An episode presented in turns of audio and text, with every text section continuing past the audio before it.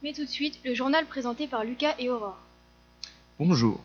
Pour commencer dans l'actualité internationale, la Syrie où la guerre s'éternise et où le nombre de victimes ne cesse de croître, le photojournaliste Laurent van der Stock, qui présentait une exposition lors du prix Bayeux Calvados 2012, s'est rendu en Syrie au port de Damas pour le journal Le Monde. Là-bas, il a été le témoin de l'utilisation d'armes chimiques.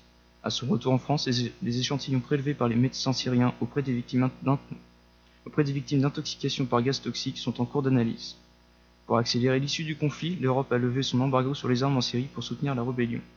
Moscou n'a pas manqué de souligner son indignation face à cette décision, alors même que l'armée de Bachar al-Assad vient de recevoir des missiles anti-aériens russes de type S-300.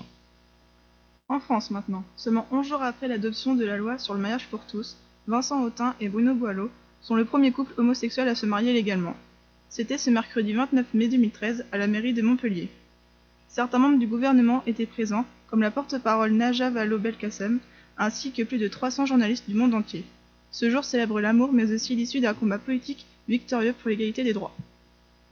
3 millions de Français déclarent l'avoir essayé et 500 000 l'ont définitivement adopté. La cigarette électrique ou l'e-cigarette a fait son arrivée sur le territoire français depuis déjà quelques années. Jusqu'à aujourd'hui, son slogan était Fumer là où c'est interdit. Mais cela pourrait bien changer. En effet, les cigarettes seraient en passe d'être interdites dans les lieux publics et interdites à la vente aux mineurs. Bien qu'elle ait permis le sevrage de nombreuses personnes qui déclarent avoir réduit considérablement leur consommation de tabac, le gouvernement craint qu'elle n'entraîne des non-fumeurs vers le tabagisme. En effet, ses effets sur la santé sont inconnus, mais ses parfums fantaisie attirent de nombreuses personnes.